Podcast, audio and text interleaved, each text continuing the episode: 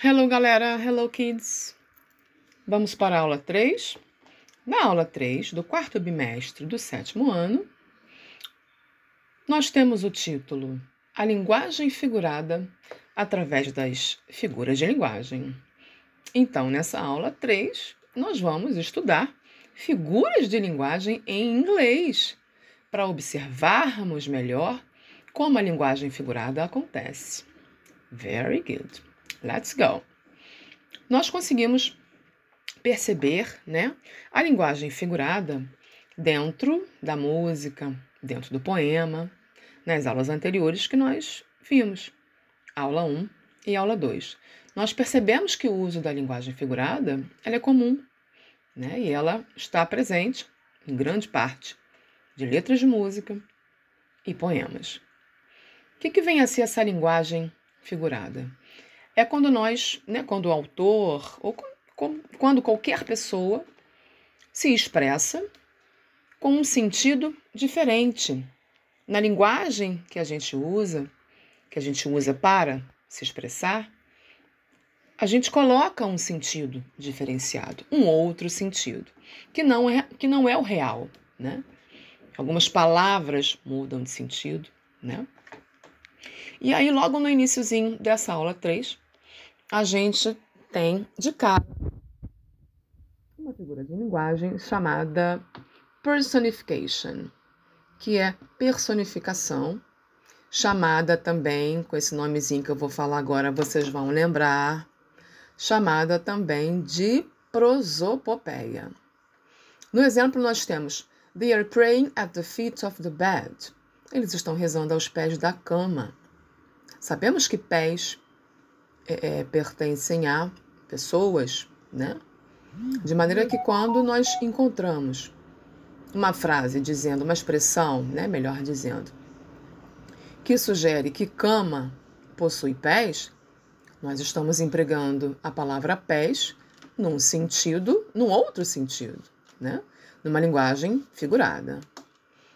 Essa é a nossa primeira figura de linguagem, personificação ou em inglês, personification. Ela acontece quando ocorre, quando se passa a atribuição de características humanas dos seres humanos a seres que não são humanos ou inanimados, a coisas, objetos, né?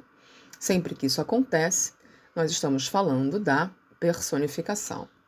Da mesma forma, logo abaixo, nós temos uma outra figura chamada metaphor, que é a metáfora. O exemplo é: The wind is a blanket of ice. O vento é um manto de gelo. Sabemos que vento não tem manto. Mas o vento está sendo comparado a um manto de gelo, como se ele fosse realmente isso. Sempre que isso acontece, estamos falando da figura de linguagem metáfora, ou metaphor no inglês.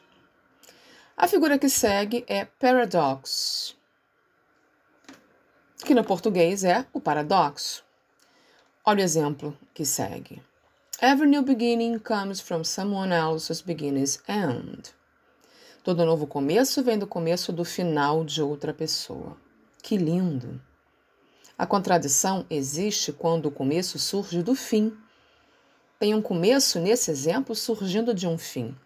Por isso, nós conseguimos perceber uma contradição.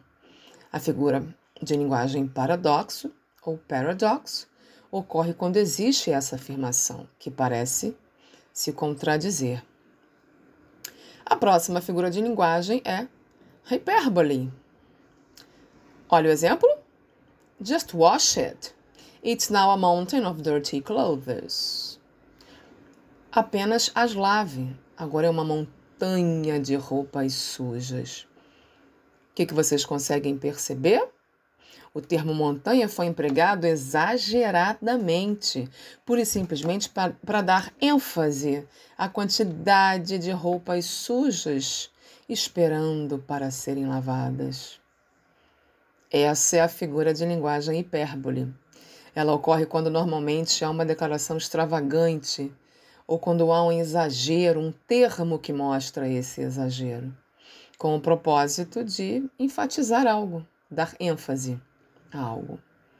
E assim nós conseguimos ver né? É, algumas da, das figuras de linguagem, né, que existem, prontinhas para nós observarmos e empregá-las. Por que não?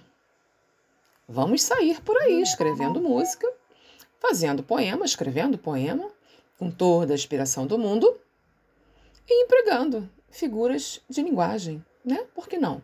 Numa, figura, numa figura, é, é, numa linguagem figurada, né? Diferenciada por nós próprios, por nós mesmos. Nós somos capazes disso, acredite. Fica a dica. Kisses, hugs and bye.